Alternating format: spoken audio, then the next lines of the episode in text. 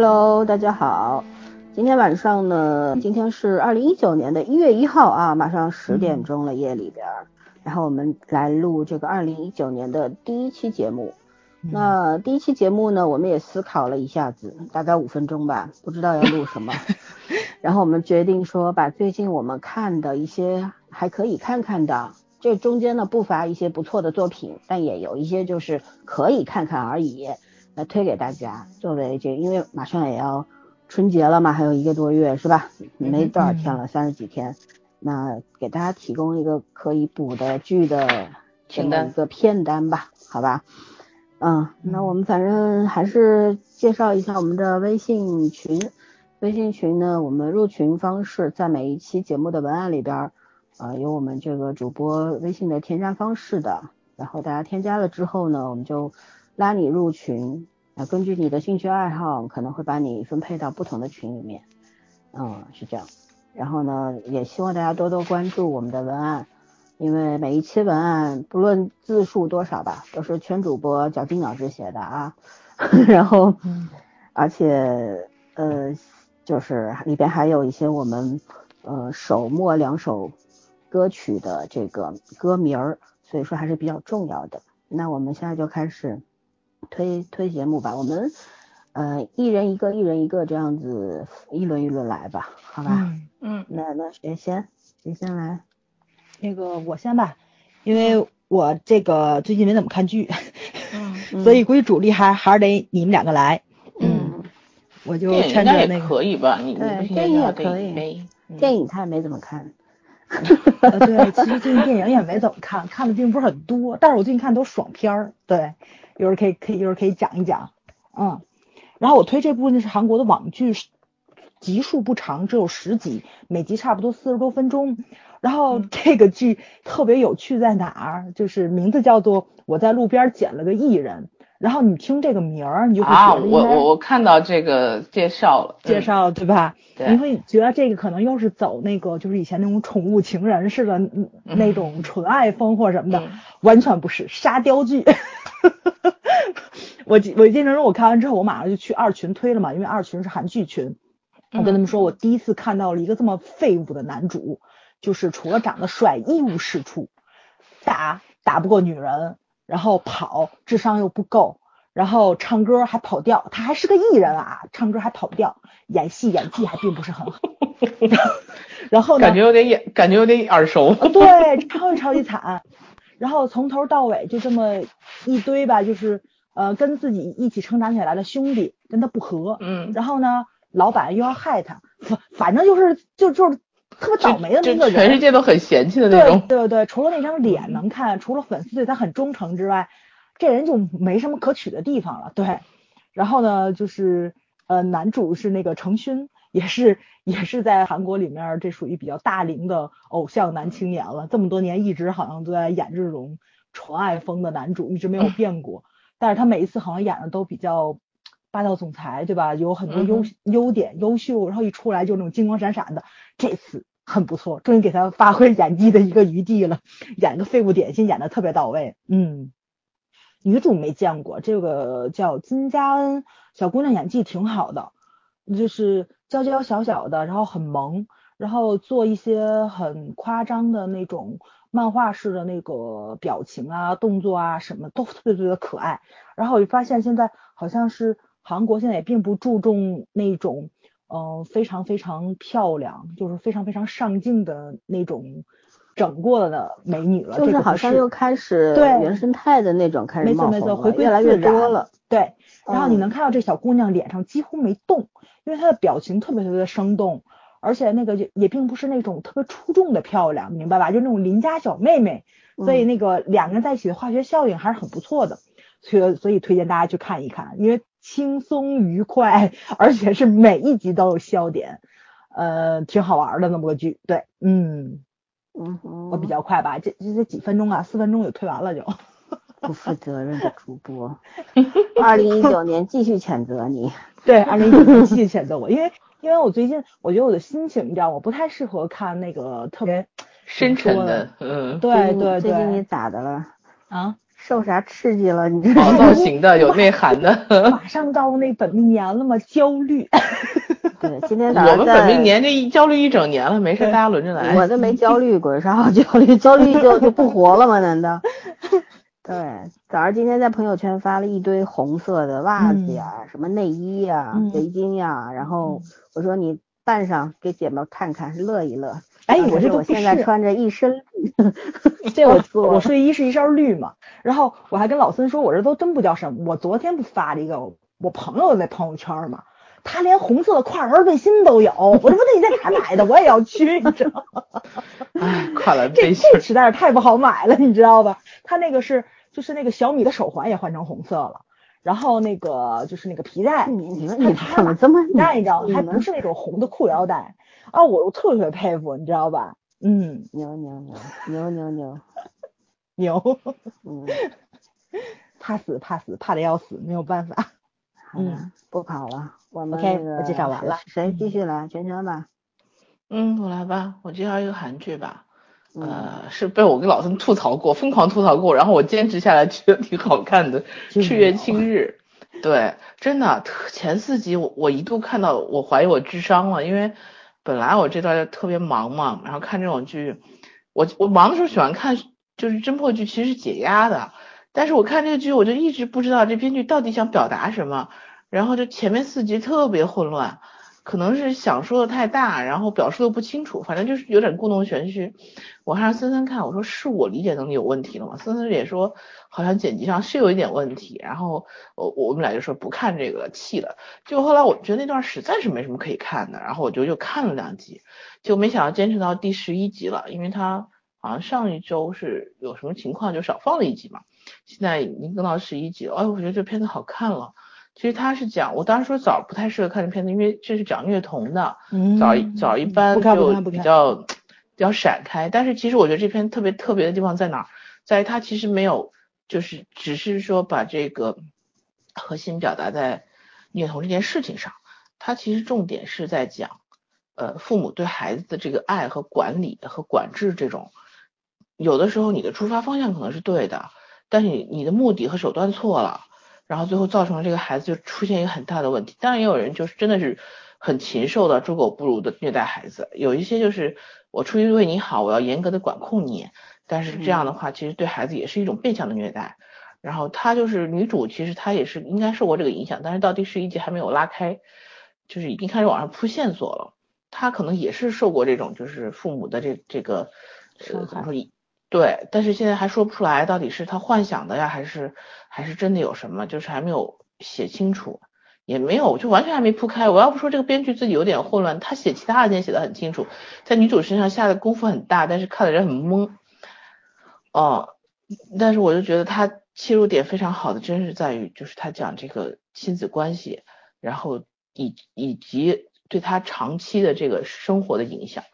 嗯，并不是说只是就是在虐童这个点上大做文章，我觉得这个角度上来讲，嗯，还挺好看的。然后女主呢就是金宣儿，然后我觉得这两年也是有意识在拓宽戏路吧，本子还可以，起码她演的还是很不错的。然后男主是那个李一庚，就是演过《来自星星的你》《太阳的后裔》《九回时间旅行》，他《太阳后裔》里面演的就是那个被被被砸断，就是差点被砸死的那个那个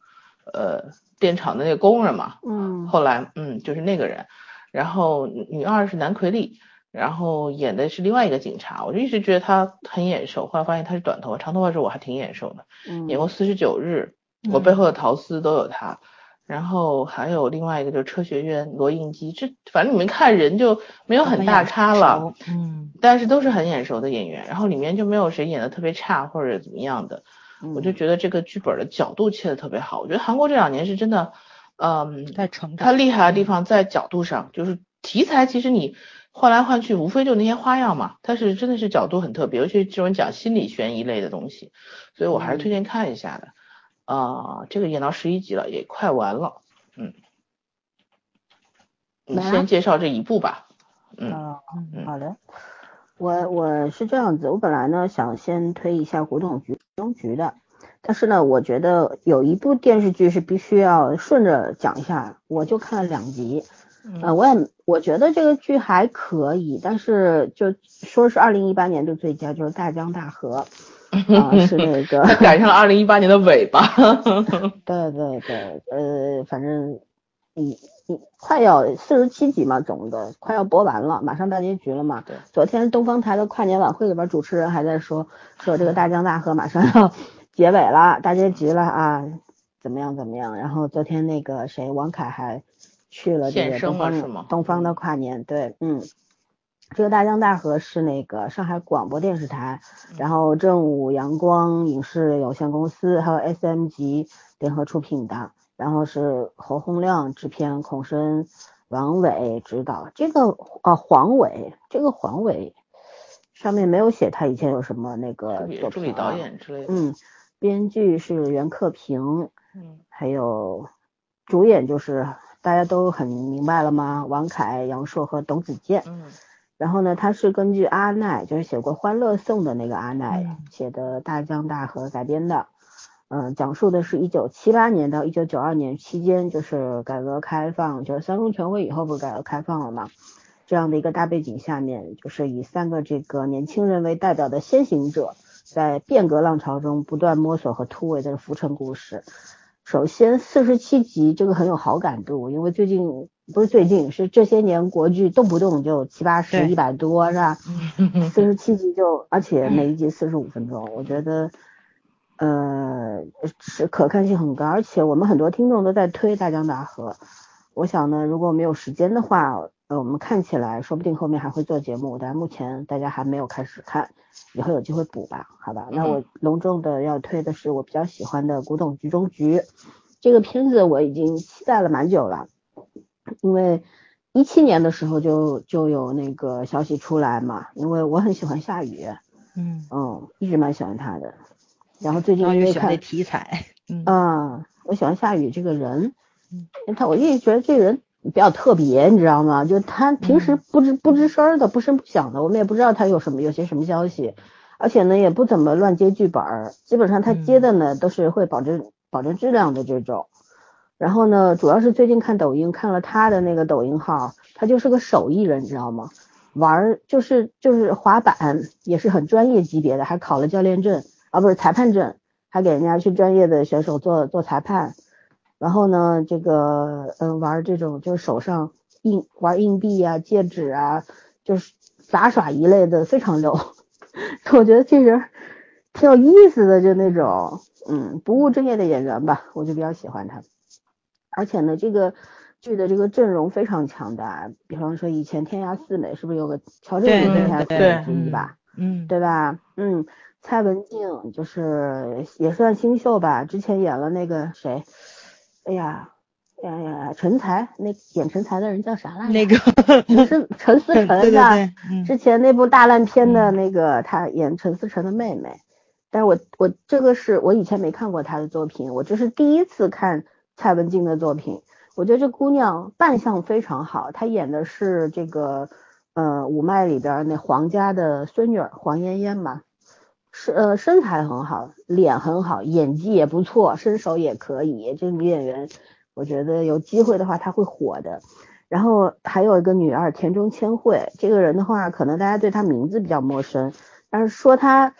有些拍过什么，大家知道了啊。首先，她二零零五年出道的时候演的是周杰伦的《七里香》MV 女主角，然后呢，呃，并出演了《头文字 D》，这很熟了吧？零八年的时候，电影《海角七号》啊，然后一一年的时候，《极速天使》，嗯嗯，然后基本上就这样。后来就在中国拍一些乱七八糟的，也跟陈思诚搭档过，演过 电影，这我就不说了啊。然后嗯，这《古董局中局》呢是也是一八年十二月份，十二月二十六号播出的首播，嗯，这个这个怎么说呢？三十六集。也很有好感度吧，对吧？但凡长的剧，大家都有点望而望而生畏，因为大家都知道，你本身你想《古董局中局》这小说它就不长，然后如果你这个剧弄个六十集以上，你绝对是注水产品，对吧？三十六集我觉得应该就是呃，而且目目前来说，很多人都反映说它的节奏好像有点慢，但我看下来我觉得还可以。嗯，因为它基本上还原了小说的主要内容，然后整个就是那种剥洋葱的方式，包括里边有一些笑点啊，就是那个乔振宇和夏雨 一对 CP 嘛，双男主还挺有 feel 的，然后两个人特逗，然后两个人之间那种火花四射，你知道吗？就是单他们两个人的戏的时候就特别特别流畅和自然，我觉得就是就是很有呃就是这种很有素养的演员之间的这种。这种能力吧，对对对，非常自然。但是加上黄妍妍进去之后呢，因为他们是那个五脉的第三代嘛，他们三个一块去去破这个案，佛头的案子。然后呢，这个女孩子加进去之后呢，又有另一种化学反应了。但是这个女孩就是在两位老演员面前算老演员了吧，两个都是七零后是吧？女孩还是很年轻的，在两位老演员面前，就是她是不不怯场的。也还是，而且而且有自己的那种气势在那里边，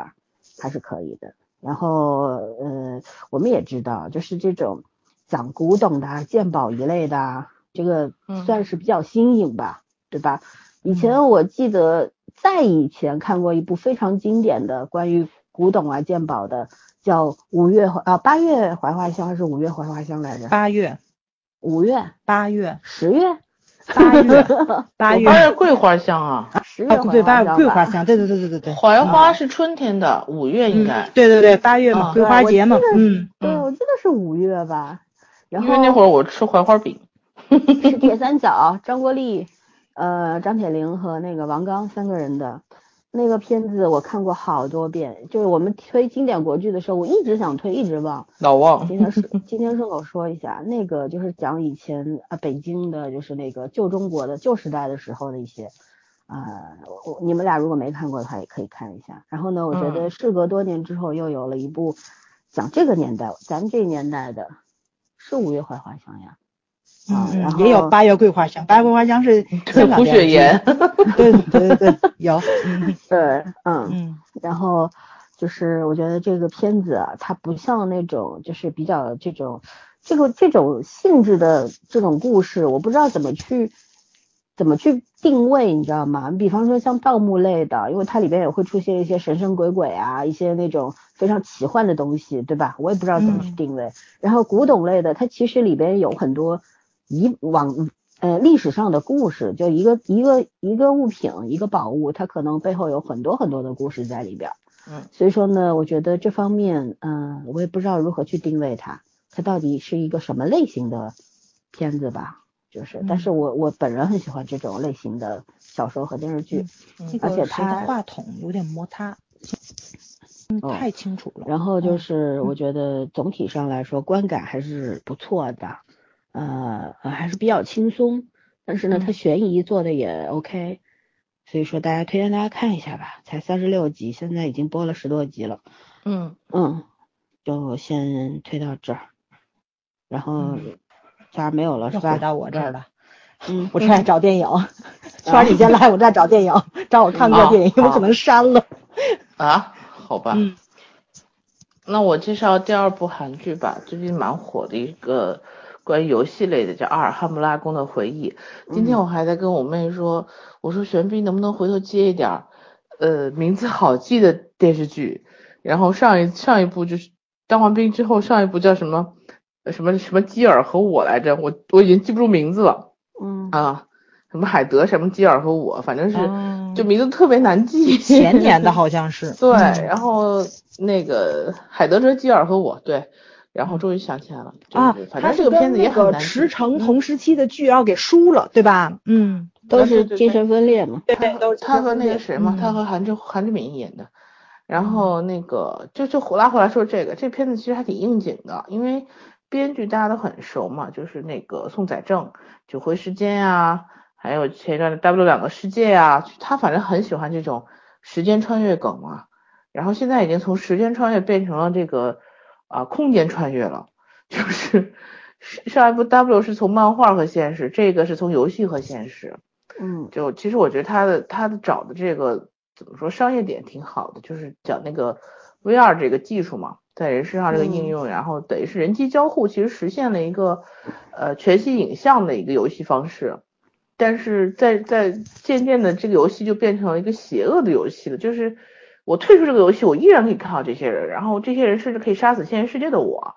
就是我死了，我身上血流干了，但是没有伤口，那伤口是在游戏里面存在的，然后就得影响到这个主人公的正常生活了。其实我觉得有点扯哈，但是 但是但是它作为一个怎么说呢，这个这个年代的一个话题性的东西，我觉得它还是呃蛮受欢迎的。另外一方面就是演的不错，男女主人公玄彬和朴信惠。这个人往那一放，其实很多粉丝就会自动来看的，而且我难得就会觉得玄彬和朴信惠是有 CP 感了。就是朴信惠以前让我觉得，啊美则美矣，但是没有灵魂，就是她那个美吸引不住人，就是那种感觉的，没有那种媚的感觉，你知道吗？就没有灵气美的。然后这个里面我真的觉得，哎，他他他俩还配的不错。然后玄彬我也是说实话，有几年没怎么看他的戏了。然后可能演电影有关系，真的这部剧里面台词儿和那个细节处理的比以前好好很多，就是难得长了一张很不错的脸，还有还有演技也不错，所以我去推荐看一下，嗯，这个也是已经演到第十集了，嗯，呃，如果是打游戏的人应该会更喜欢这个片子，然后我我对这个编剧唯一的有点不太有信心的就是他总是越到后面越容易烂尾。就是他经常会这样，到最后就是瞎扯到你，你崩溃。我希望这个片他不要烂尾吧。嗯，啊，导演是《秘密森林》的导演，嗯，安叫安吉安吉浩，嗯，所以其实而且又是 T N 投资的大制作嘛，所以其实我觉得班底还是可以的，嗯。但韩剧就是有这个毛病，就是就像你说的，他们现在牛就牛在他那个切入角度非常牛，就很新颖。对吧？就是就是所有的故事都有人讲过，但是他这个角度就是很新颖。但是他新颖之后呢，他整个那个架控感，就是那个把控感还有欠缺。可能是还是跟他这种边写就是边写边边拍有关系，其中一个因素吧，就是那种。对，但是据说这个片子现在演到第十集，但他已经拍完了，嗯，就等于他是半半提前事前制作，嗯，他已经是拍完了，据说，嗯。还是还是值得一看的吧。在最近的这个韩剧这一圈里面，呃，我们曾经觉得这个十二月份的韩剧不如当时十月份那一批嘛。但是现在我觉得往后看一看，可能就是一开始大家觉得题材会撞，或者是题材很俗。但是韩剧现在真的就是留在角度上，就他往后演一演，你会觉得，哎，他那个视角，他关注的点，他描述出来的东西是不是你想象中那样的？嗯嗯。对，它会有出乎意料意料的东西在里边，而且这几个有线台确实是挺牛的，就是什么都能拍。嗯，好的，早上找到了吗？找到了。嗯，啊，我推这部电影就是因为它刚是，就是它刚出的时候我是已经看过了，然后我今年就实在没什么事情想干嘛，对对对，我又看了一遍。虽然是一个大爽片，但是我觉得它其实拍的还是比较有内涵的，就是其实它是。呃，名字就是叫那个会计刺客，二零一六年上映的。然后这个片子大本演的，本阿弗莱克。对他作为一个灵魂人物，他穿插了三条主线。因为就是他这个人物是什么呢？他小时候从出生的时候他就有强迫症，但他又有那个学者症，他对数字非常敏感。然后他爸爸呢，就是是个军人，应该他爸是有 PDSD，但是他那个起源故事没有讲那么详细。他爸爸跟他妈妈就分开了。所以他父亲就用自己的方式，然后来培养儿子，就把这个儿子培养的就是军事才能也很高。然后后来因为他无法控制自己的情绪嘛，然后就是进了监狱。然后在监狱里面的时候，他在监狱里保护了一个老头儿，那个老头儿呢就是是经常给黑帮分子们去做那个就是就是做会计，知道吗？就是给那个分子做会计的。然后还有黑钱圣地的风格呀，对对对对，所以它其实是有文献跟武线两条路的，而且还有一个就是说什么呢？还有一个是那个警察，然后来追踪他的线，所以是三条线来并，大家一点都不乱，故事讲的特别好。然后那个，然后大本呢，他就是因为带他那个老爷子就跟他的父亲一样，觉得特别特别好。呃，本身他应该是要坐好久的牢的。但是呢，假释既然通过了，那个老头就出狱了。其实呢，是黑帮跟警察这边合作出来的，就为了把这老头弄出来灭口。因为他监狱里没有办法杀他，一边上有一个保护他的嘛。老头就出狱了，出狱了之后就死了。然后呢，那个大本呢这条线就开始走，他那个出狱之后去找这个老头，然后发现那个老爷子已经死了，他就开始把那一整个黑帮都给端了。然后他就开始隐姓埋名嘛，就自己在一个特别小的会计公司里面去做会计。但是他呢，就是专门给黑帮去做黑账的。然后就是逃避美国的税法嘛，美国毕竟是个高税国家，而他做的特别好。然后呢，就是就天天天穿着西装革履，看着跟那个跟精神病似的。但是其实他的那个就是怎么说呢，就是那个身手特别强，没有人知道这个事儿而已。他就莫名其妙卷入了一个合法公司的案子，是怎么的呢？是这个合法公司是有两个合合伙人，其中一个合伙人发现他们那个资金走向就是是一个盈利的状态，但是手上没有钱，那钱去哪儿了？他不知道。然后呢？这个公司里面就是其中一个，就是有一个特别大的一个会计总集团嘛，一个小会计发现了有一点点问题，然后就报给了另外一个两个老板，报给另外一个老板，那个老板就去把本阿弗莱克这个找来了，就是他不抱希望能查出来，但是大大本一晚上就给查出来了，然后跟那个小的那个小会计两个人还挺惺惺相惜这么个感觉，但是因为他本身不有点那个自闭症嘛，没有办法跟正常人去沟通。然后呢，后来就发现这个公司里面这两个头里面，其中就有就有这么一点点事情，也是呃做了一个假的子公司，然后从那个大公司集团里面套钱走，所以钱是这样流走的。他找到那个钱的去向，钱没丢。然后呢，所以呢，就是就就是这个公司里面人就想，还不俩会计嘛，就找了几个人过来杀，怎么没想到没杀成。所以呢，这就是出了这么就出了这么一件事儿，就是他带这个小的会计，然后逃亡，然后躲着公司追杀。然后他告诉他，但是他以一个保护者的姿态，这里面没有讲什么乱七八糟追车啊，什么都没有。他就是到了一个五星级大酒店，开了一个总统套房，告诉女的你在这待着，不要出去。然后他出去开始大杀四方去。然后呢，这边是 FBI 的时候，有一个老爷子就一直就是追查这个就是金钱呃黑帮这个流向的这个事情。他呢可能是快退休了。他就找了一个警察，他很信任这个女的，就调到自己手下，然后跟他说的是，因为我快我我快退休了，这个案子是我永远放不下的一个案子，我希望你来查这个案子，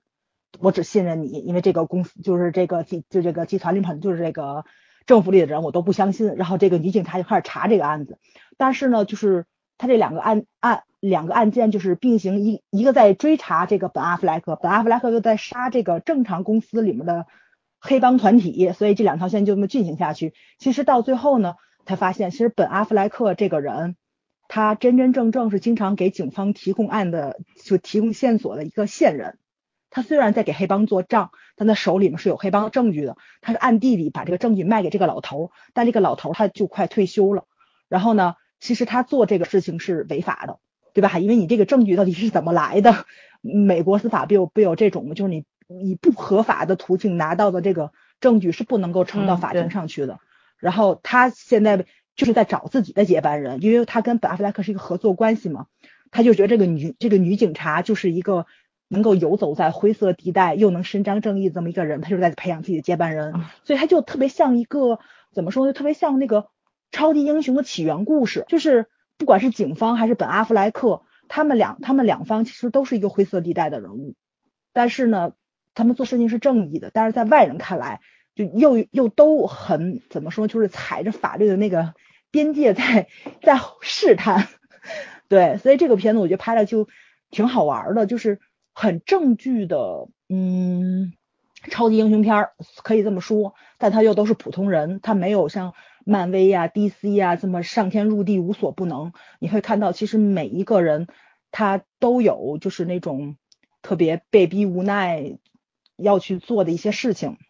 而且就是他那个，就是因为这个本阿弗莱克他不是一个自闭症患者嘛，它里面涉及到一部分这种自闭症的人或者说是强迫症的人怎么融入社会的一些社会问题，而且他最后会出现一个特别特别隐形的一个大 boss，就是它里面会有一个电子音，专门给本阿弗莱克就是去找任务的这么一个，后来你发现那其实也是一个自闭症患者，那个自闭症患者就是那个本阿弗莱克一直挣钱然后去养的一个。呃，自闭症的疗养疗养院那个院长的女儿，他那个女儿其实是他他的联络人，但是在外人根本就看不出来他，他其实就是一个超级英雄故事，你明白吧？就是那个内核，我穿上制服有一个保有一个保护色，你看不出来我是谁，但是我做的事情是是正义的，是对这个社会有意义的，所以我觉得这部电影拍的挺好看的，而且它有很多反传统、反套路的东西，比如说给阿本阿弗莱克安排感情线，但是他最后跟那个女的小会计没有走到一起。他没有到一起，就是，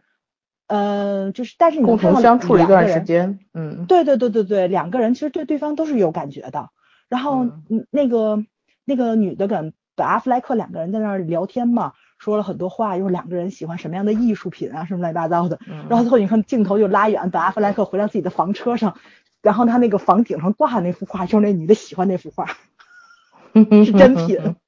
就是呃他给他的那客户去做那个假账嘛，会给他们东西。有的时候给钱嘛，就不太方便流通什么的，会给艺术品。所以他他的那个那辆房车上，哇，特别帅，你知道不？就什么都有，又是枪啊，又是现金啊，又然后又是艺术品。最后他跟那个女的，他跟那个女的，呃，怎么说？就这个小女友两个人分开的时候，给女的寄了一幅画。然后然后那个就是，但是他那幅画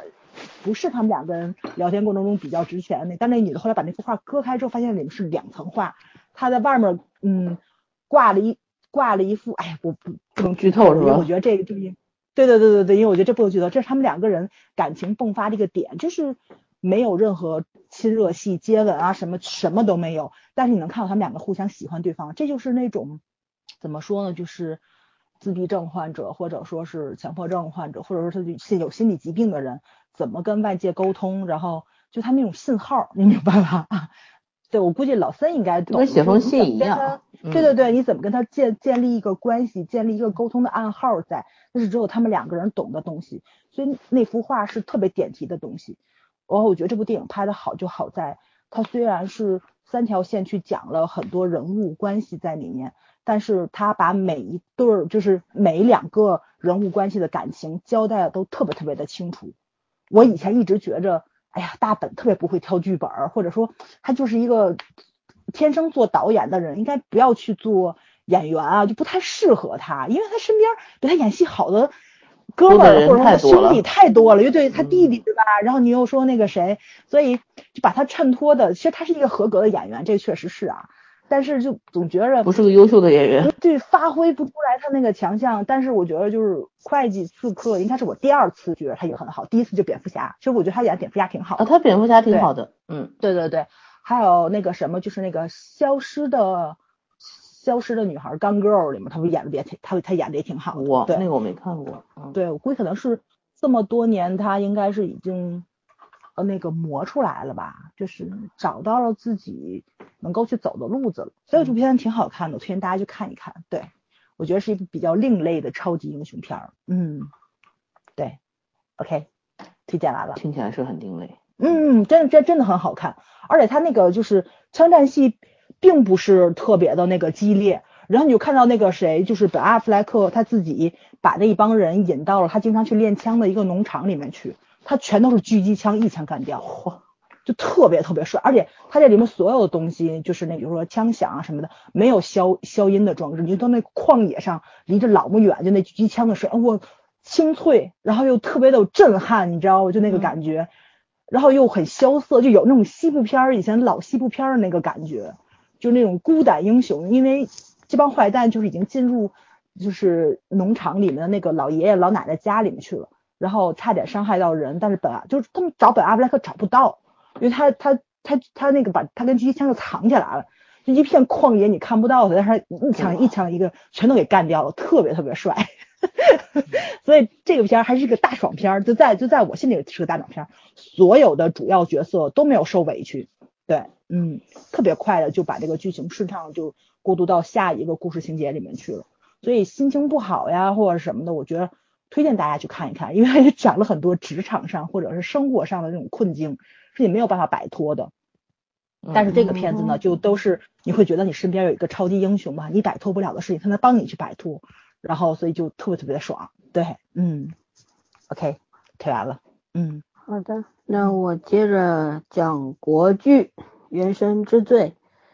呃，这个。大家也是现在口碑还可以啊，没有到特别好的程度。这个《原生之罪》呢，导演叶伟明，大家应该都知道吧，也算比较有名的一个导演了，香港人。然后，嗯，他的这个男女呃不是男女主，咱就说俩男主吧，尹正和翟天临，然后女主白冰、严卓琳啊，然后。也是二十四集，我觉得这个现在电视剧突然这个集数就正常了这件事情，还挺让人开心的。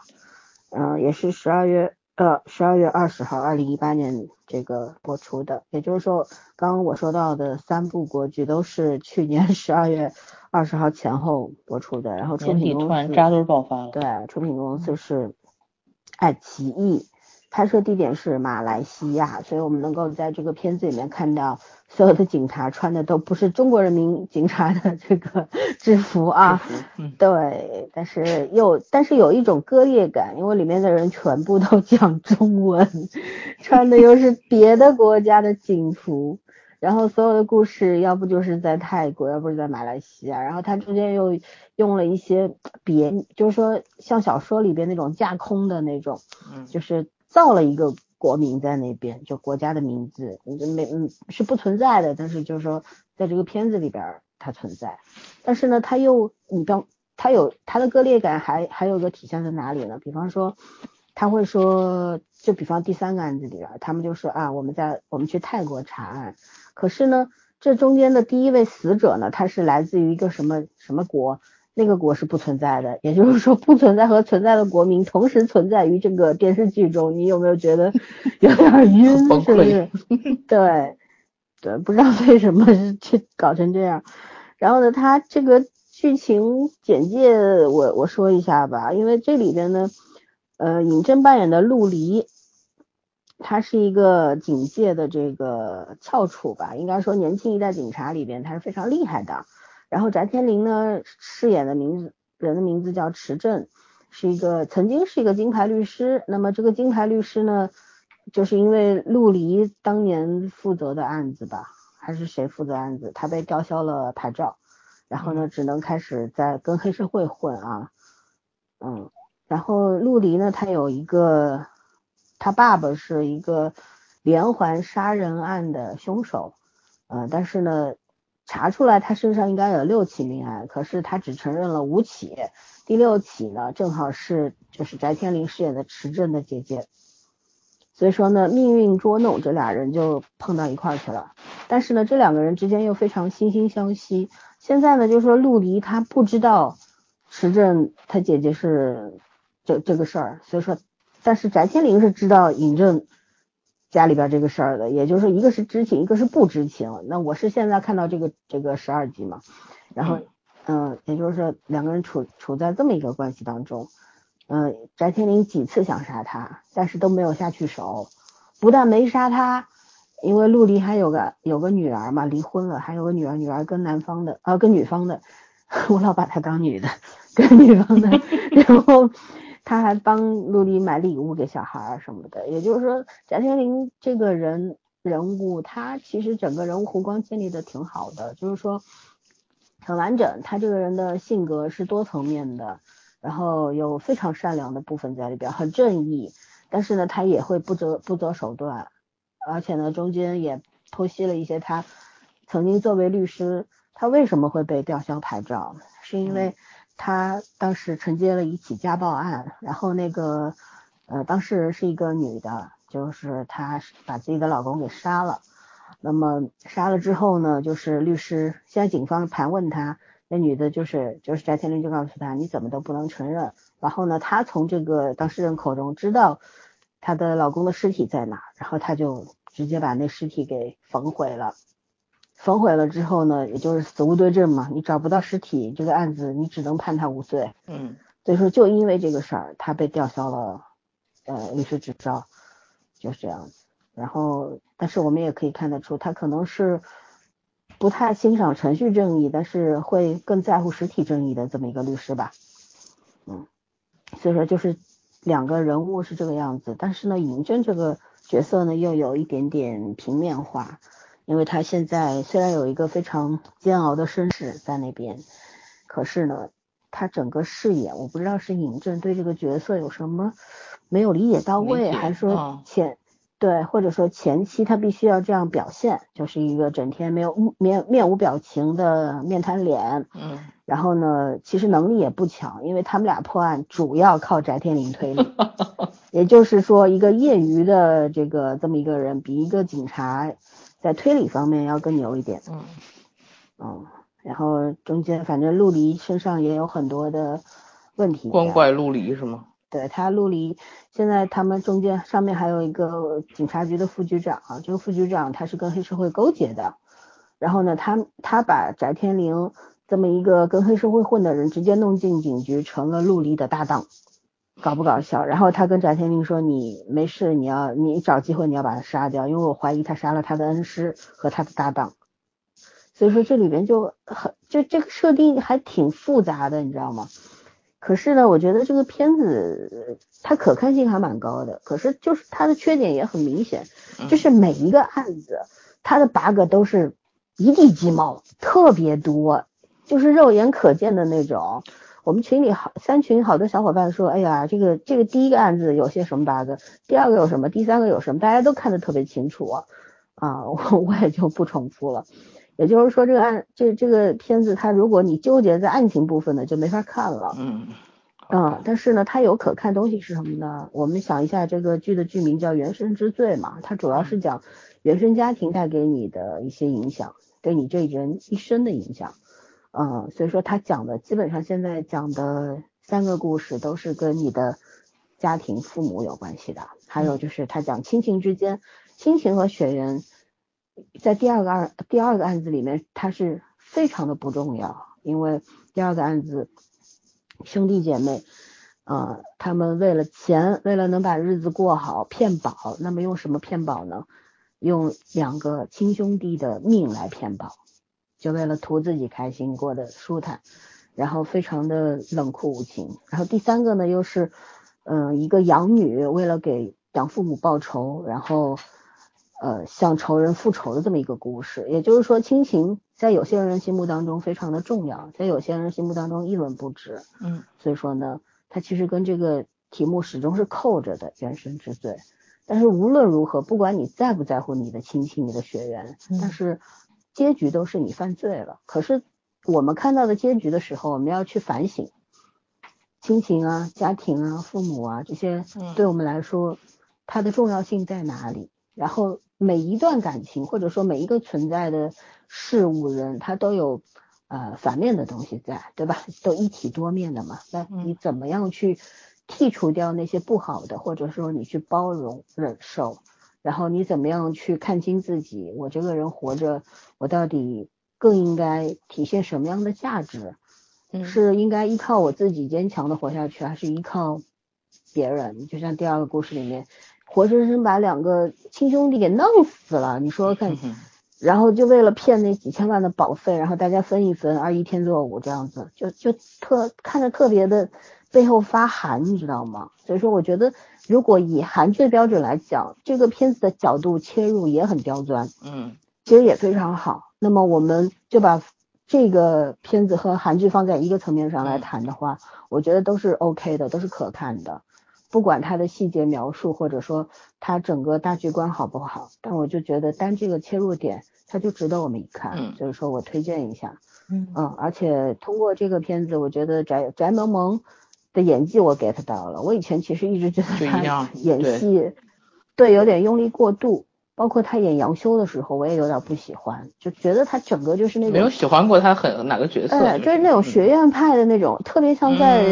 舞台上的那种工整的那种感觉，嗯。但是这个片子里面他特别松弛，他比尹正松弛太多了。他这种松弛就是，首先他衣服什么的穿的都花花绿绿嘛，然后低胸 T 恤啊什么的，深 V 领。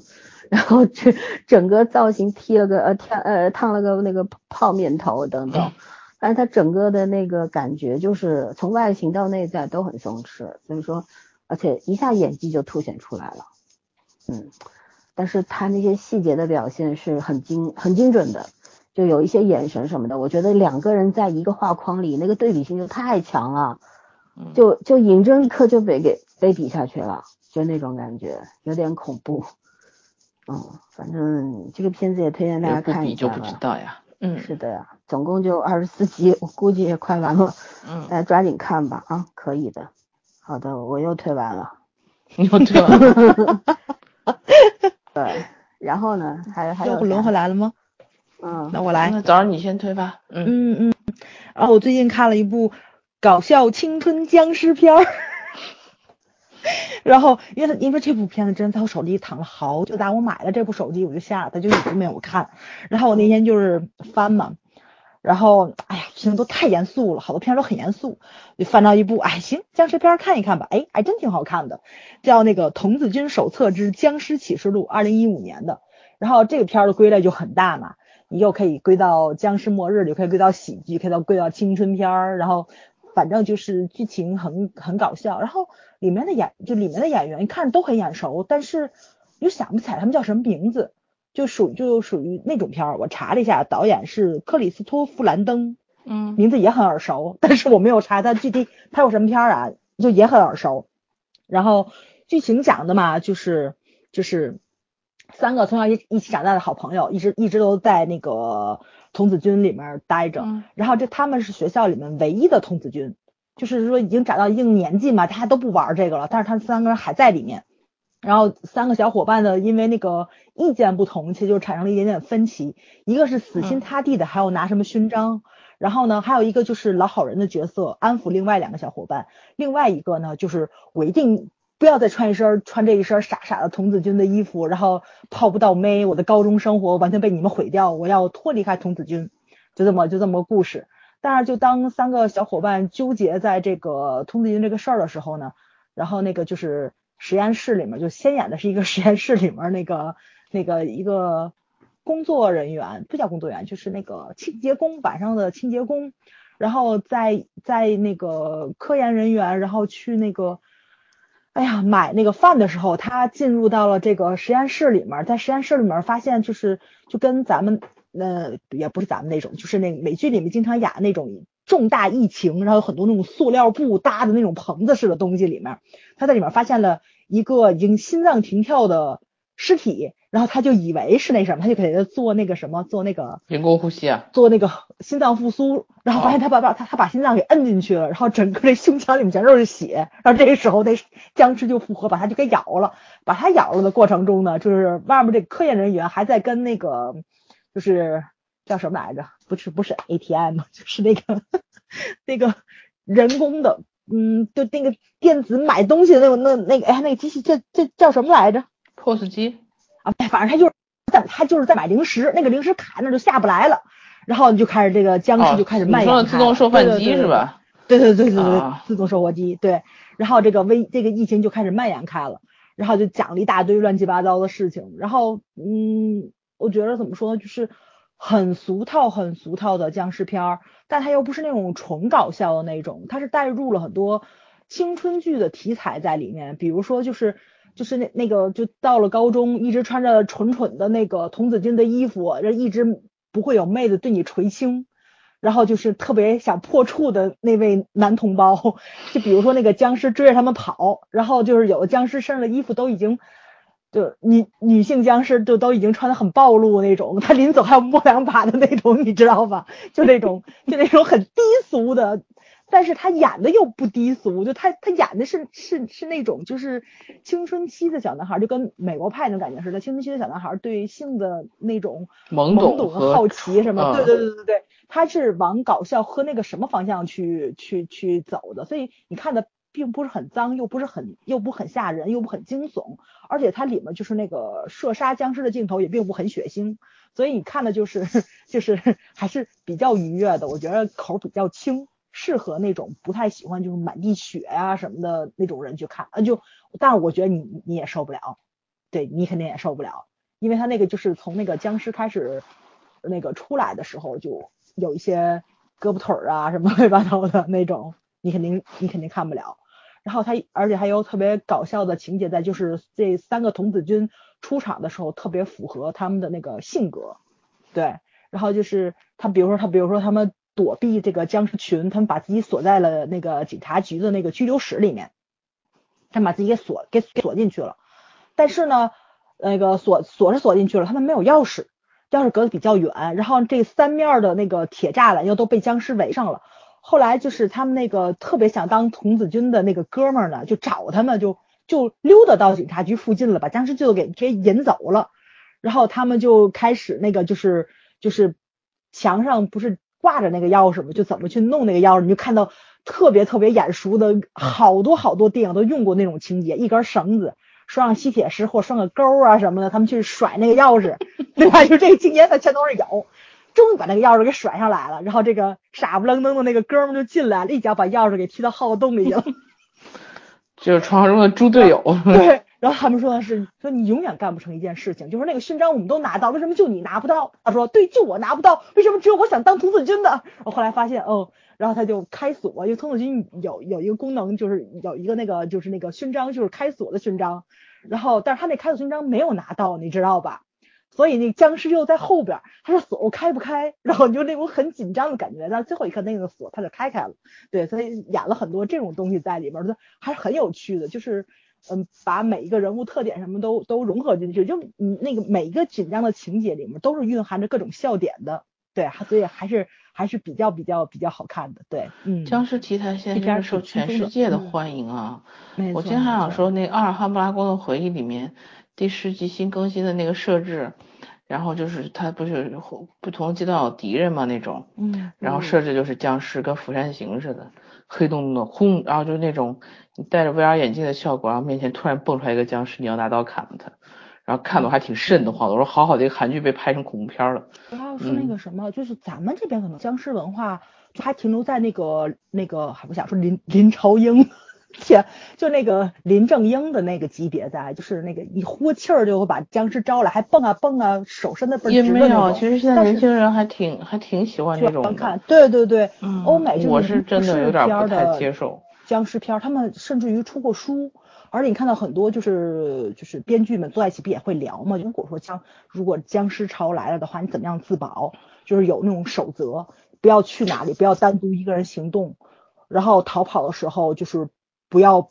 跑到死胡同，就就类似于这种。然后这个片子我觉得特别有趣在哪儿，就是它真的是特别实用。我觉得如果真的是那个僵尸潮来了的话，它里面有很多就是随手可用的东西，因为基本上都是基本上都是青少年，没有一个会开枪的，除了里面有一个脱衣舞女。啊，对，这个所有僵尸片都要有一个脱衣舞女，对，美美国剧的标配。对对对对对对，而且一定要活到最后，对吧？然后会用枪，所有人都不会用，所以他们就去超市里面找那种钉枪，就是那种装修用的东西。然后还有就是那种可以喷火的，就是那种野炊的，可以那什么的那种火。然后你们看到它就是随处可取的很多东西，就是你怎么样去那个比较大的杀伤性自保的那个东西，它里面其实都有讲到。我觉得这个比较实用，你知道吧？挺好玩，就比较符合人物的那个人那个设定。他并没有夸张在就一人配一把枪出来咣咣咣，因为在美国来说，在咱咱们的印象里，他们还是一个枪支国家嘛，其实枪还是比较好得到的。但是里面也演到了，他们第一次开枪其实就是不会用，完全就是不会用，所以呢，就是跟咱这跟咱的咱这儿的普通人是没有任何区别。所以说他那个随处取用的那个武器，然后就比较实用了。嗯，这片拍的并没有。很夸张，但是喜剧效果还是挺足的。对，啊，我就觉着其实像这种僵尸片、吸血鬼片，美国也拍了几十年了吧，但是还是能找到新角度，我觉得也也是挺不容易的，也是。对，嗯嗯，OK，嗯，杀时间的。你又推完了？嗯，推完了。嗯嗯，好的，那我接着再推吧。我再推个综艺吧，然后这是韩国的一个新综艺，出了有四五集了，应该啊，叫 Somebody，是哦对，一八年十一月二十三号开始出更新的，嗯，它是这样，它其实就是我我觉得是跟前一段那个叫什么心跳心跳节拍，就是那个相亲节目，有点有点怎么说呢，就是同源吧，我觉得创意可能来的差不多，只是表现形式上不一样了。那片子就是找了一堆素人，不是也不算纯素人其实，然后就是那个怎么说，在一个同居一段时间，然后在一个屋檐下，就是互相找好感匹配这样的。然后这个片子呢，就是找了一堆这种舞蹈演员，各种类型的舞蹈演员，然后会给他们规定题材，让他们两个人呃两两的这样配对，然后拍 MV，就是呃节主题就是暧昧。就是用那个舞蹈展现暧昧，但是你知道，如果两个人如果就是完全没合作过，想展现暧昧这种状态的话，其实是需要感情培养的嘛。然后他其实也是这种一对儿一对儿的这种这种配合，包括拍 MV，所以我觉得其实是创意的根本是相似的，但是我觉得表达方式很好，因为我们以前对韩国的舞蹈了解大部分都是在现代舞这种爱豆身上，然后他们是很厉害的，但是没有怎么了解过韩国其他的呃舞团的水平、舞蹈水平，然后这个里面就是各种各样的风格都有，包括他们的民族舞、芭蕾舞，就是很多。不同类型的选手，然后参加这个节目，然后拍摄也不错，整体我看了两集，我觉得值得一看。但是我唯一不太喜欢的是，就是找了一堆，找到有四五个人吧，就是做那个点评，你知道吗？他们点评虽然也是比较轻松的那种风格，但是我我觉得有点 煞风景，就是那种场外点评，我一直不是很喜欢这种场外点评模式。可能我觉得人工干预的东西太多了，嗯，但是我我我觉得这个方法就是这个创意很有趣，就是你可以表达感情的方式是很多元化的。以前你像我们这种舞蹈的，不管是比赛也好，不管是演出也好，都是局局限于舞台上面的，然后或者就是拍成一个电视剧类的，从来没有考虑过给它变成这种呃影视影视方面的综艺这种效果的。哦，我倒是觉得这个是个很好的思路，嗯，我觉得。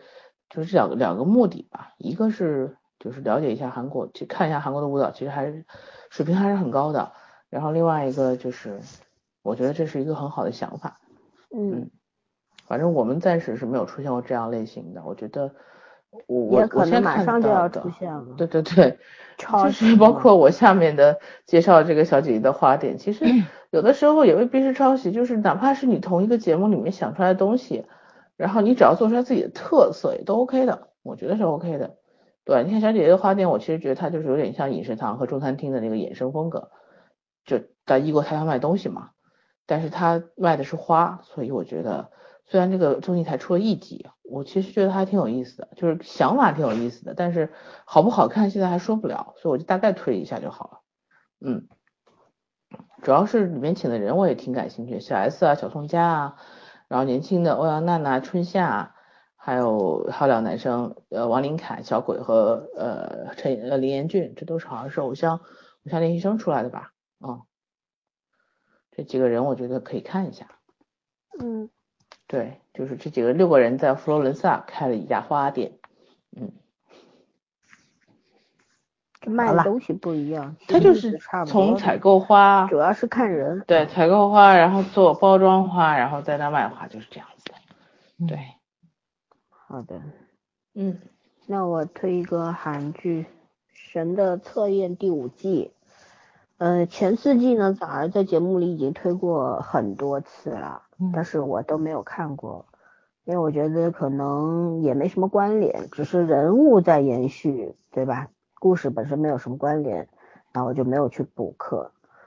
嗯，第五季呃第五季看下来呢，很多人也在说说这个从罕见病的这个故事的主主题材转换到了现在的这个状态，因为可能大家有一些就是铁粉有点接受不了。但是呢，我我呢一开始比较吐槽的前几集呢，是因为他把那个法医的。功能，它这里边也不算法医吧，他们就是一个罕见病的这么一个研究所，是吧？是韩国大学的底下的这么一个研究所，然后，呃，也算是跟法医。国搜克和韩国的几所大学联合的，对，一个实验室，对，就是它针对这种稀有稀有病病原的一个分析研究的一个实验室，嗯，好多个，是，所以说呢，它算是在这个国搜科。外边的这么一个对独立的独立的单位，但是呢，它也有这个办案权，它有独立的搜搜查权。然后呢，嗯，刘德焕呢是我因为没看过前四集，我不知道他为什么第一集出来被放一个乡下，对，然后满脸的胡子，像个野人一样。然后后来就回归，因为出了大案子了，自焚案，所以说呢，他就回到了这个。呃，所里边作为一个临时聘用的，只有三个月，对，嗯，然后呢，这也是柳德焕当兵服完兵役回来的第二个作品吧，第一个是《汉谟拉比小姐的男二》，对，嗯，对，然后那个可爱的检察官，对，嗯，然后这个里边呢，反正当仁不让的男主，我觉得，呃，他这个片子啊，还有又要跟《人生之罪》放在一块讲了，其实呢都是啊角度很不错的这么这样类型的故事，这样的题材，可是呢，他的问题是一样的。就是他那个大局的把控上面特别心血来潮，特别的随性，而这种心血来潮和随性呢，反映出了编剧能力上的欠缺，就是那种他可能如果你非常流畅的讲述一个故事的话，你观众的观感也是很舒服的，嗯，起承转合是很顺畅的这么一个啊观感体验，对吧？嗯，但是嗯，如果说是嗯编剧能力上有欠缺的话，那他可能会。硬要转到某个角度上，对，就是说他硬熬剧情，硬转向，然后呃为了一个结果，中间可以乱来这个样子，嗯，所以说这个神的测验五呢，我觉得除了角度之外，那也只能够表扬的基本上也就是演员的演技了吧，演员都很出色，然后还有金载元在里边饰演男三吧，坏人。对，嗯，但他也不算坏人，因为他当年孤儿院柳德焕饰演的这个呃法医韩振宇，其实跟金载元是同年都在同一个孤儿院里面的，他们是认识的。难道现金载元竟然演了个坏人这样的性格的人？对，然后当时就是因为社会上层各个部门在这个孤儿院里面可能是做了一个实验或者怎么样，孩子们死于非命。为了掩盖这个事情呢，就是，嗯，所有这些当年参与到这个案件当中的人呢，都得到了高升。然后呢，金载元就背井离乡到了香港，啊，结识了香港的黑社会，然后呢，带来了一些神经性的，就是小的那种武器吧，回来复仇了。基本上都是下毒啊什么的，就是当他要他要用宣判他们死刑嘛，而且杀人都是很干脆的，用什么。那种铆钉枪啊什么的，他不用手枪的，然后都是非常残忍的，用冷兵器杀人，你知道吗？然后还有就是下毒，嗯，反正就觉得他是要把这个，他不不想躲起来，他特别想让这个社会引起社会关注，引起大众关注，然后把所有视线都放在当年的这个案子上，然后呢，他就找到了韩振宇，这个时候呢，也揭露出了韩振宇，他当年是被一位就是教授，也是做。那种嗯科研的这么一个教授给他吃过一个什么药，在两个孩子身上，因为他是智力特别高，还有一个孩子是智力特别低，在这两个孩子身上做了实验，导致呢他有一些副作用，比方说他会出现第二人格，或者说呢他会有遗忘掉童年的那一长段的记忆，那些年的记忆他是没有，然后呢就因为在上一个案子当中他被电击过了。嗯。啊，那个案子是讲就是就是有些病人得了罕见病，那就是有一个这个应该是临终医院的这么一个院长吧，他觉得他想发明一个仪器，也是因为他自己也是个癌症晚期病人，然后呢他想通过这个电击，嗯。对，然后到达人到达一个新的世界，含笑而去，就是这么这么一个状态吧，就是对。所以说呢，就是当时韩振宇参与到这个案子当中呢，就被电击了嘛。而这一次电击呢，就把他一些遗忘的那个童年回忆给激激起来了。所以说呢，他在现在目前的这个故事当中呢，他已经回忆起了金载元是谁。嗯。而金载元呢，在这个十一、十二集里面呢，首任仇人，就是当年七个大坏蛋都被他给毒死了。就是这样，就发展到这个状态了。那这个里边呢，就延续了这个坏家伙们啊，不是坏，是坏，不是不是，是那个玩家里边一样，坏人坏到不行，嗯，好人是好人，坏人是坏人，中间没有什么灰色地带。而金载元呢，可能就是那种，嗯，他用的手段是极其残忍的，你没有办法说他是个好人，但是他确实是为了复仇而来，但是他嗜血的那个部分。根本就谈不上好和坏，我觉得那是那是像魔鬼一样的那种性格，就是他视人民于人人民于为草芥，他不管其实每个没有人能够对谁施以私刑吧，也没有那个权利。但是他杀人如麻，这个样子，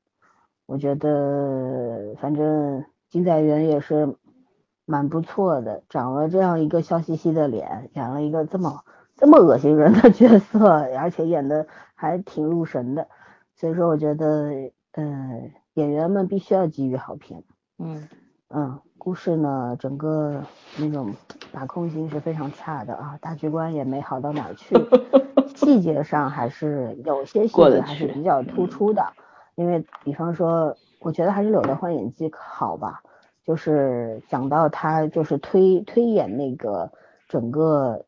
方说一个公一个公示者一个公式的时候，他念有词，那这个台词记得就非常的溜了。还有呢，他和女主两个人的这个感情，那个女主还演过什么？我挺喜欢这个女主的，嗯，没演过什么，对，没演过什么，嗯，主要就是这部剧，很干净也很干练，对对对对，而且演技真的很不错，嗯，对，就他们俩在一块儿其实也是有化学反应的，我觉得超级有，哦，我喜欢他们俩那个，就是有一集不是在体验死亡嘛，嗯，就在棺材里面，就是让跟对方。呃，体一个人躺在棺材里，另外一个人就感受这个，对，模拟一下嘛，模拟一下对方你的爱伴侣死亡的时候，你的内心你要对他说什么？对，一开始说的是特别假的，但是后来就是就是刚刚我讲的那个案子，对，电击了之后，然后他知道了什么是死亡，他看到目亲眼目睹了那个院长把最后一个实验对象定为本人的时候，然后他亲眼目睹了一个人从。活生生的变成一具尸体那个过程，然后他他再一次体验那个死亡的时候，就是就讲的特别特别的动情，讲的两个人都哭了那种啊。对，反正就觉得，哎，这个就是我们看韩剧，你你必须必须分裂着看，你不能 以以恒定的标准去评价它。只能先读取它好的、优秀的部分，然后再把它差的那个部分给拎出来讲。但是我觉得总体上这个片子就是可看、可看的。你要说它多优秀吧，那肯定是没有的，就这样。对对，嗯。而且我估计是第六季是没有了，因为现在那个韩真宇的好朋友就是那个所长死了嘛，被撞了，死没死不知道，因为十三集还没出来，但基本上还有吗？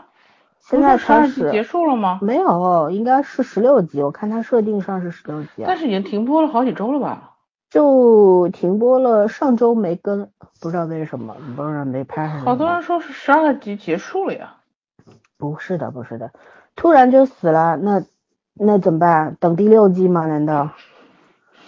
唉，他写的是他这个百度百科上也没写多少集，但是韩剧 TV 上面写的是十六集。不知道具体怎么样，反正知道，嗯，等等吧。而且韩剧 TV 上也没写全十二集，也就是说应该还有。嗯，嗯，我还还是看，还是要推荐一下，还是可以看一下的。嗯，好吧，又推完了，还有吗？我是没有了，我推完了，都没有了是吧？嗯嗯，那就推完了，没有了。这这我们讲了这么多片子，其实也够大家看一阵哦。还有那个。知否知否 说一下吧啊，知否知否，大江大河，他俩可以放在一起说，都是正午出品的。下个礼拜的那个大黄蜂上映，可以去看。嗯嗯，知否知否，这个这个片子啊，哎呀，我我我泼泼个凉水吧，因为大家现在口碑是非常高啊。当然，正午出品的片子一直是以细节著称的嘛，对吧？所谓的。这个强细节，然后你看它整个调色，很多人说调色非常舒服，其实我觉得有点暗。我总是看这片子是把手对对，就把手机亮度调很高，因为它真的有点暗。嗯，据说是拍夜戏的时候都是点了几百根蜡烛那个来的。说是专门为了还原，这个理由略牵强。就是打光的问题，那绝对不是那什么的问题，对对对，光打的不好，对，光打的不好，呃过分追求自然光嘛，嗯嗯，然后呢，演员阵容当然也是是很不错的啦，对吧？有圈圈家的尹宝，嗯，有很多人喜欢的鞠老师，嗯，等等啊，里面有很多的老面孔，都是我们很熟悉的演员，演戏是没什么太大问题，对整个演戏没什么问题，包括年轻演员都把控的很好。但是 就是从当 当年《琅琊榜》的那个细节被被吹成吹的这个天花乱坠的时候，我就泼过凉水，我就说，我说，如果这个细节仅仅一个剧是拿细节或者和和男主的演技来来著称的话，那这个剧肯定不是一个好作品，对不对？因为《琅琊榜》整个作品也是前半程好，后半程有点松。就这样，然后女主刘涛演技也很普通啦，其实都是几个男演员出彩嘛，对吧？嗯。然后呢，我觉得这个片子里边演员们是没有什么问题的，嗯啊，但是呢，这个就是圈圈说的，整个剧本说不出个所以然。很多人说细节好好啊，有细节的片子好好看。有问题。嗯。但是因为我是把小说快看快翻的已经能记住的人了，所以我觉得。嗯，有一个问题可能是出在这个，他必须要把小说落在某一个朝代上，嗯，所以他这个就不像是原小说是走穿越路线的嘛，嗯，然后他落在朝代上，他就是相对来说他得不让穿了嘛，对，相对来说他要套用一个事实吧，就是，嗯，就是整个剧本做了很大的修改，然后，呃，怎么说呢，就是我个人是觉得把小说想要表达的一些精髓的核心部分给。弄没了，然后女主吧，确实是现在戏份的感觉压住了。就是虽然你支线多，但是女主的就是整个女就不显现女主的这个小说里面是一个很重要的人物。她既是穿针引线的人物，也是个成长性的人物。现在完全看不出来女主的性格在哪里，也看不出来她的这个呃，从怎么说一个庶女的成长史，说白了就是一个小人物的成长史吧。对，然后想要。把握自己的命运，然后想要靠自己的努力，呃，最后获得的这种家庭和爱情，其实我觉得这个这个片子里，起码前面这二十多集我完全看不出来，改的也非常改动非常非常大。然后我看了片花之后，我觉得我已经不认识小说了，然后我就没办法去看小说。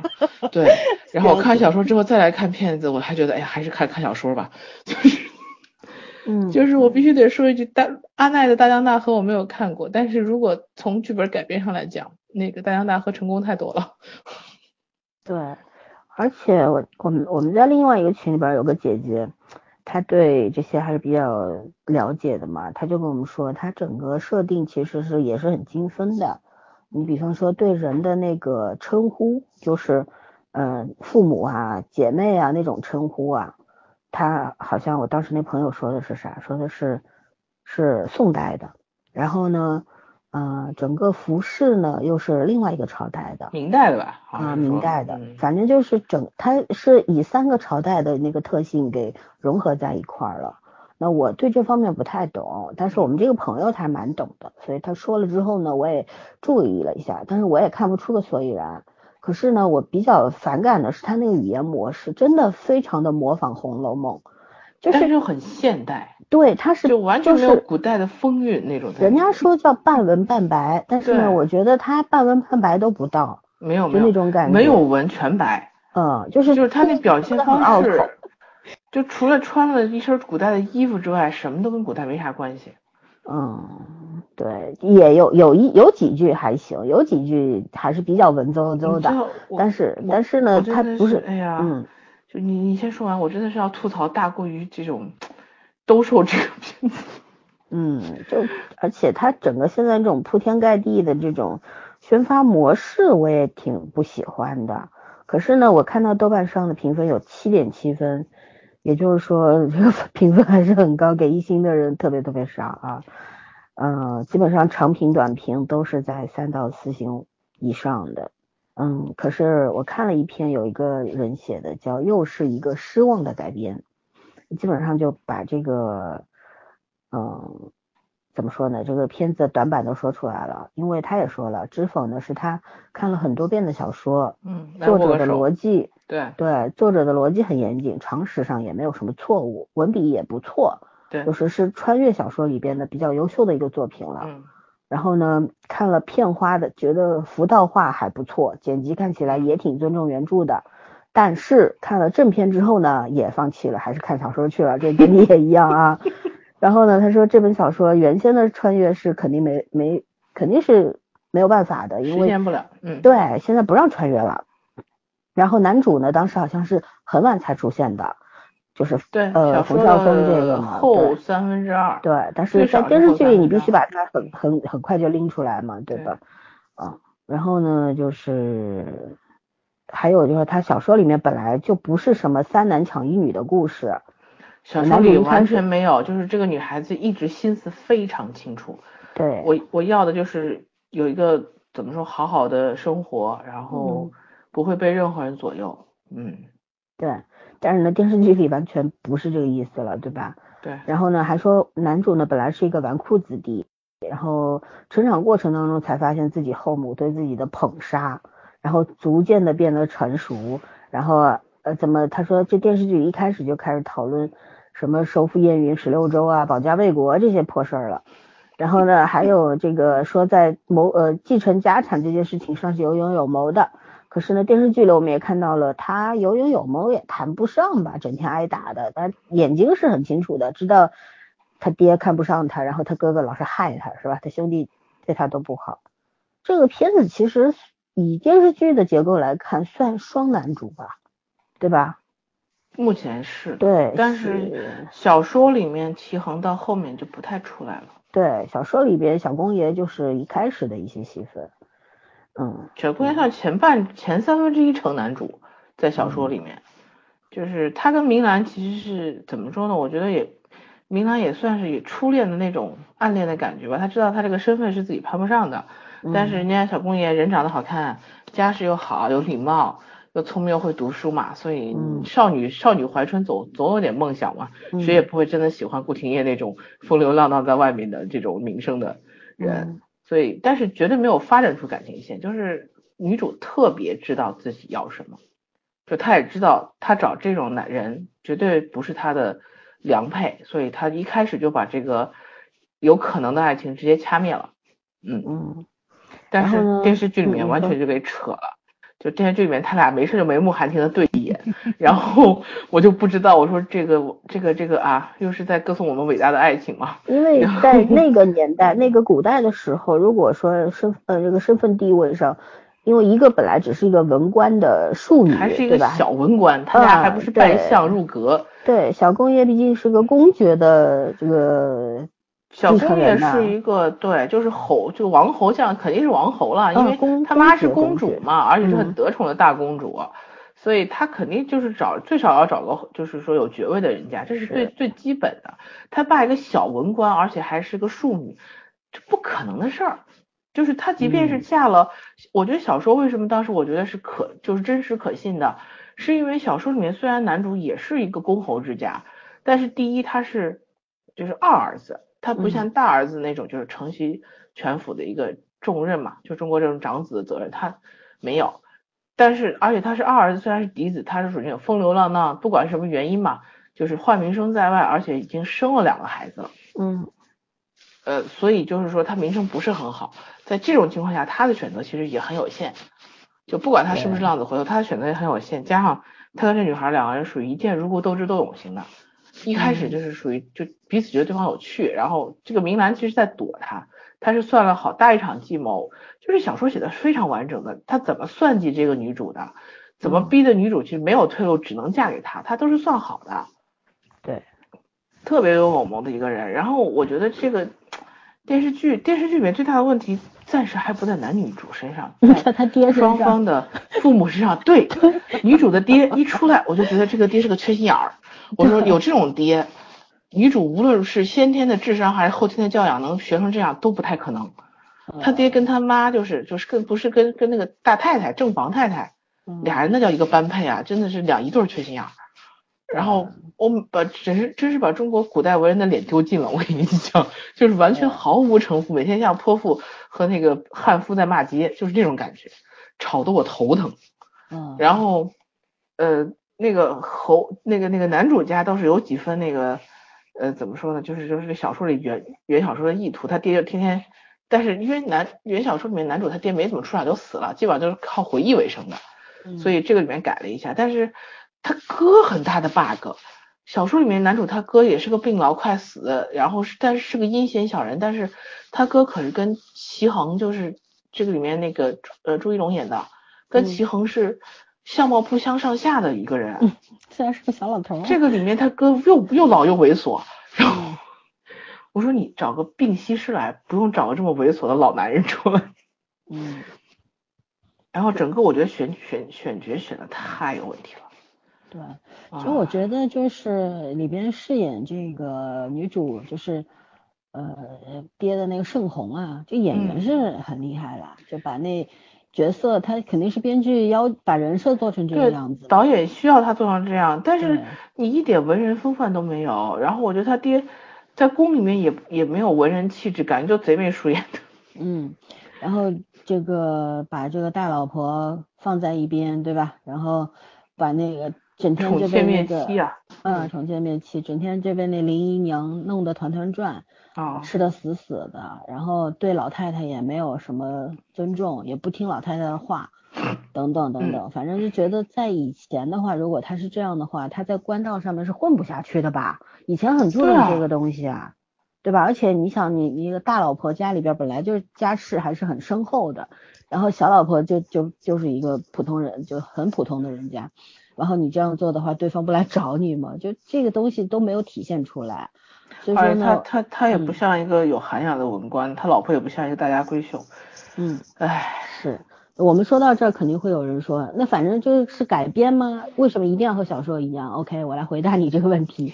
改编是肯定会。不可能说你按部就班的拍小说写什么你就拍什么，这是不可能的，对吧？嗯。但是所谓改编是什么呢？你一定要把原著的精魂给抓住吧。灵魂改出来。啊，他的灵魂，他的精髓你不能扔了吧，对不对？然后呃，就说你要原著他本来想表达的那些东西，他在这个里边主要是在讲什么，你一定不能丢掉。现在很多朋友说，就是网网友说说这个片子有细节，很好看，就像田园什么田园文一样，就是那种把一个人的这个家里边细细碎碎的，就跟韩剧那个澡堂老板家的男人们一样，洗洗个澡能洗两小时那种感觉一样，就是他特别特别特别的细碎，而整个他好像是在貌似貌似写女主的成长，怎么样塑造她的性格等等等等，对吧？但是。旁人的戏份实在是太多了，而且他这个主次感没有平衡好，所以说呢，我觉得就啊，我没我没没有看过小说了，可是我就单以这个剧本的改编来说，我觉得它整个节奏是很差的，我很不喜欢。但是就是因为大家都很喜欢，所以我有点不敢说，借着节目说一下，吐槽一下吧。就反正也后边也不知道到底是怎么。我身为赵丽颖的。亲生粉丝吧，我真的是希望他有一个好一点的可以拿得出手的代表作去。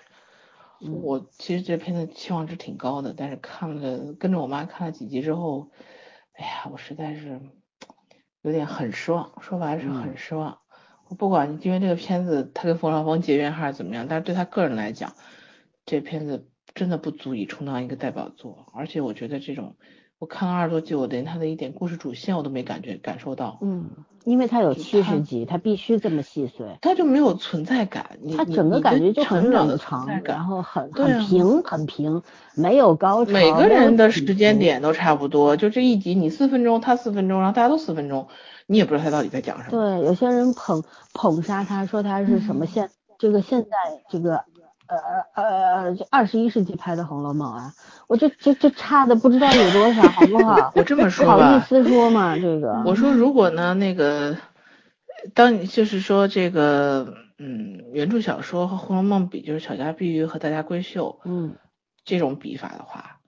那这个电视剧，拜托，不是我说如果啊，你这东西是不能比的，十年写一本书跟一年写的两年写一本书是不能比的，呃，但是。我其实我觉得为什么会现在人说这个好看，因为终究看年轻人多嘛，因为收视收视的韩就是芒果台收视的这些人基本上还是年轻人多，然后他们可能会更能接受一下现在这种白话式的这种文本，就是你让他去走那种文言文半半白半言的，他可能不一定能能接受得了，就他会觉得这种能接受。OK，我没有觉得这个有问题，但是我觉得你起码就是小说的精髓。你不一定非要把那个文字照抄，但是你要把小说精髓写出来。这这个现在已经改成一个纯粹的爱情剧了，而且我觉得是很俗套的爱情剧。后面还有把这个侯爷什么拉进大牢的。我心想说，小说里面顾廷烨不把别人弄进大牢，就算他手下留情了，这还能把他给弄进大牢去，真不容易。嗯，唉，就是我觉得对女主来说也没有任何突出的特色的地方，就是她她现在就是一个存在的方向，就是一个线索哦，每一集拍到她了，然后她的任何的性格的展现，然后这种这种怎么说呢，机智啊也好，这种这种小谨小慎微也好都没有出来。嗯，这个真的是让我特别失望的一个地方。对，而且这个改编真的特别像，唉，小家碧玉都不算，真的不算。然后就是有点像一个凑数，说白了就是刚刚刚刚发家致富的一个一个小户人家凑数，就这种感觉。嗯哼，不缺钱了，然后哐哐哐给你装了一堆装备上的东西，但是一点深度都没有，真的。对，然后反正好多人又在尬吹正午的这个戏。我跟你们讲一个被，我现在跟大家讲一个不怕被骂的话，反正是一定会被骂的。我知道这两天为什么大家那个我我妈开始看知否不看大江大河了嘛，因为大江大河他是一直跟着看，差不多看到了中后段，他突然就开始看知否了。我问他知否好看吗？他说就那样吧。我说你为什么不看大河大大江大河呢？他说不是，他说自从董子健出来以后，这戏就加的不成样了。嗯。就是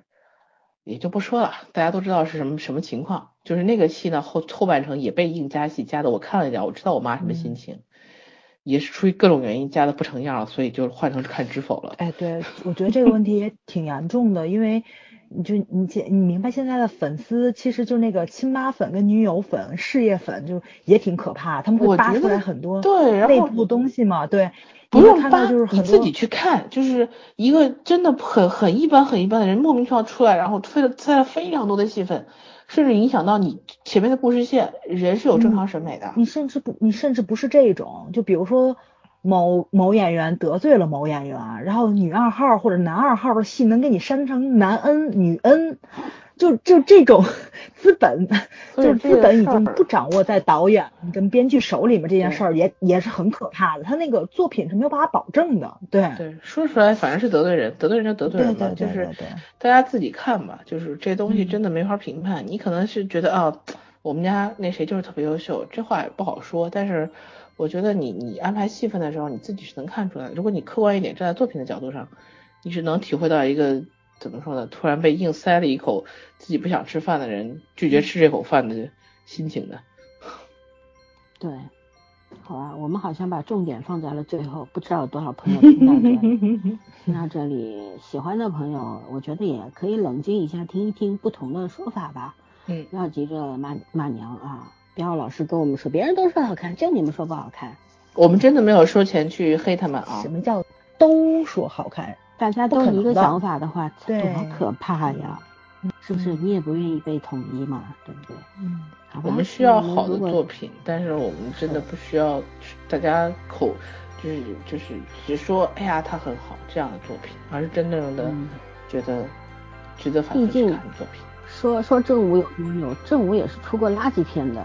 出了还很多呢。他来了，还有。欢乐颂，欢乐颂二一还是可以凑合看，啊一还可以看一下，所以说不要不要捧杀一个呃这个认真做影视剧的单位啊，虽然他没有十全十美，他离十全十美还很远，